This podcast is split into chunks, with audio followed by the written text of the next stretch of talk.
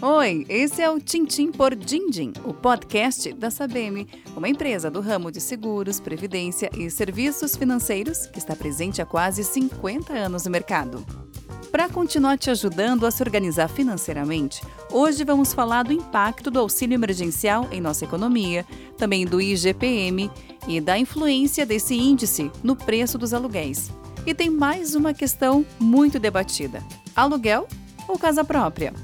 Nosso especialista em economia, Alexandre Girardi, diretor financeiro da Sabem, começou falando sobre o auxílio emergencial.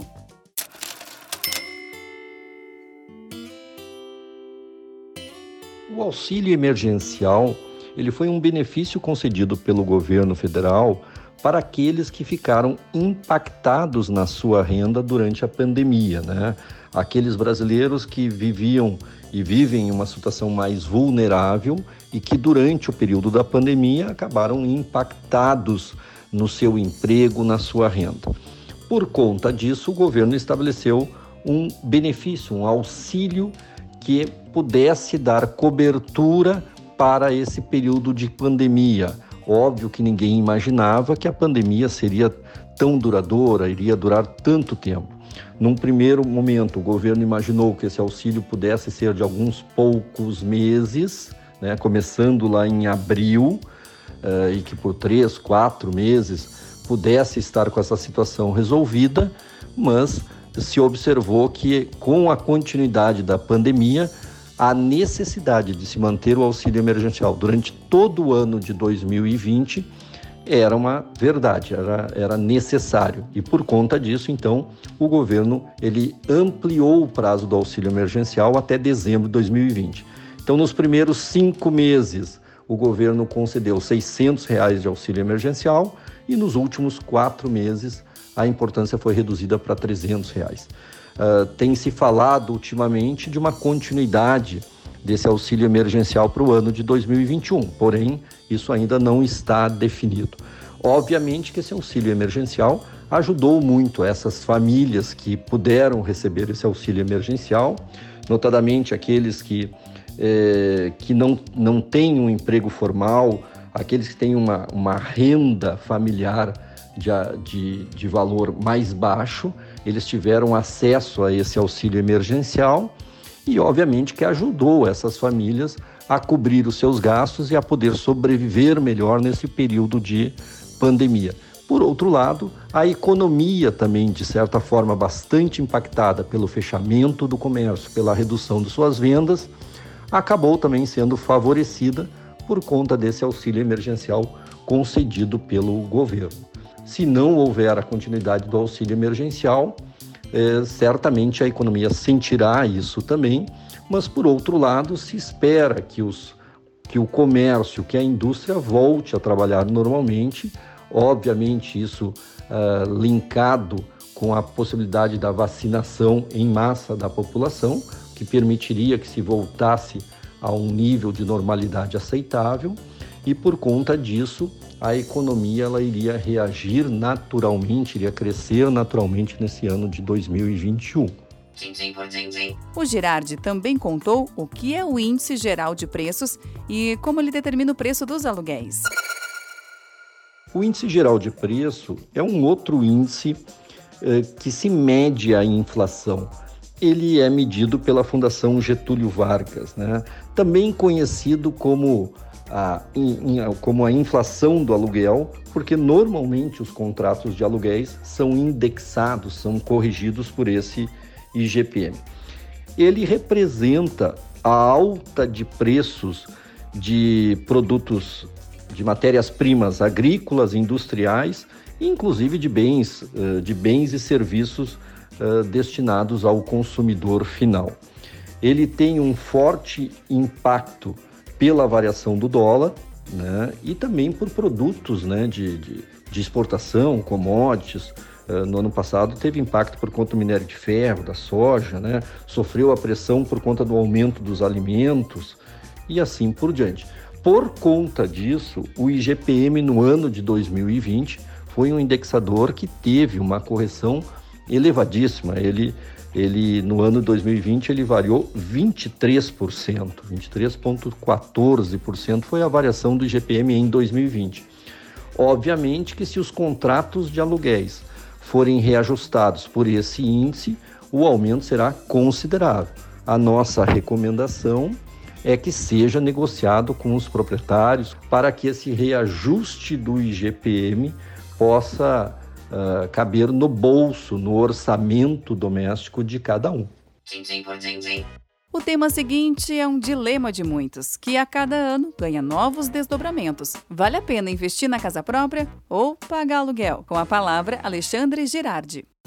A questão aluguel versus casa própria é sempre uma discussão interessante e ela carece de algumas de alguns pensares uh, de cada um, né? do momento de vida de cada um.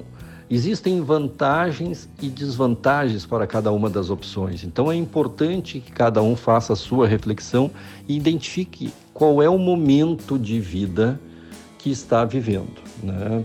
É, uma casa própria, ela pode é, significar maior segurança, não está sujeito a aluguel, não está sujeito a, a fazer reformas num bem de terceiros e assim por diante. Ter a sua casa própria é sempre importante e é sinônimo sim de segurança. Por outro lado, muitas vezes para se obter a casa própria é necessário fazer um financiamento imobiliário então aqui tem que se cuidar com juros decorrentes desse financiamento imobiliário. Pagar juros nunca é bom. O ideal é receber juros, mas enfim, muitas vezes pelos valores envolvidos no financiamento imobiliário para aquisição da casa própria, é necessário sim financiar o imóvel em 10, 20, 25 anos e, e isso acarreta assumir um endividamento e assumir juros por um bom período de tempo. Certamente, quando se faz esse financiamento imobiliário ou quando se compra uma casa, também é necessário se dar uma entrada. Uh, quanto maior a entrada, melhor é, porque menor será o endividamento e talvez condições mais favoráveis em relação aos juros podem ser obtidas por um, porque está se dando um valor maior de entrada. Ao conceder esse valor maior de entrada, deve ser avaliado também se esse valor que está sendo concedido como entrada, quanto se compromete daquela reserva de emergência tão importante para cada um de nós. Simplesmente abrir mão de toda a reserva de emergência para se adquirir o imóvel tem que ser bem pensado, porque ela, a reserva de emergência ela serve exatamente para uma emergência, ou seja, ao abrir mão dela, simplesmente não se tem mais recursos para, para fazer frente a eventualidades que possam vir a acontecer, o que não é uma boa alternativa. Né? Uh, por outro lado, a casa própria é, são para aqueles que têm uma visão de patrimônio, acúmulo de bens, existe a possibilidade de se uh, pagar também com o fundo de garantia, né? tem que se pensar que se necessário uma venda deste imóvel da casa própria, a liquidez, a possibilidade de se transformar em dinheiro é mais demorada, né? A gente diz que não tem tanta liquidez. Né? Por outro lado, o aluguel ele permite não ter esse endividamento, ele permite não ter esses desembolsos maiores de uma entrada né, não se desfaz de, de, reservas. Por outro, por outro lado, o imóvel não é seu, se paga, paga, paga para algo que não é seu.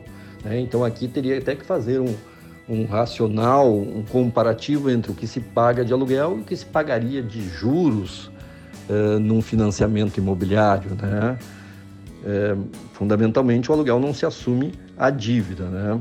É, sempre se recomenda que o valor do aluguel ele também não pode ser superior a 25% ou num limite de 30% da renda eh, familiar mensal, sob pena de comprometer o orçamento doméstico. O aluguel ele permite também uma maior flexibilidade de mudanças, enfim, que momento de vida você está. Eh, existe possibilidade de se mudar de cidade, de estado, de país, talvez o aluguel, então, nesse, nesses casos, seja mais recomendado. Enfim, é uma reflexão, é, ele envolve muito aqui do momento que cada um está vivendo. Existem vantagens tanto para o aluguel quanto para a casa própria. É inegável os conceitos de segurança que se traz uma casa própria. Por outro lado, seja a opção de aluguel, seja a opção de casa própria, ambas têm que estar dentro do planejamento financeiro familiar. Seja o custo do aluguel mensal, seja uma redução de reservas para aquisição de casa própria ou inclusive a prestação de um financiamento imobiliário obtido para fazer frente a esta casa própria. Qualquer uma das situações tem que estar dentro do orçamento doméstico familiar. E para ficar por dentro do orçamento, não esquece de baixar nossa planilha. Basta ir no Instagram da Sabem, arroba Sabem Brasil, e clicar no link da Bill. Por hoje é só, mas fica ligado que no próximo Tintim por Dindim vamos falar de juros e taxa Selic. Até lá!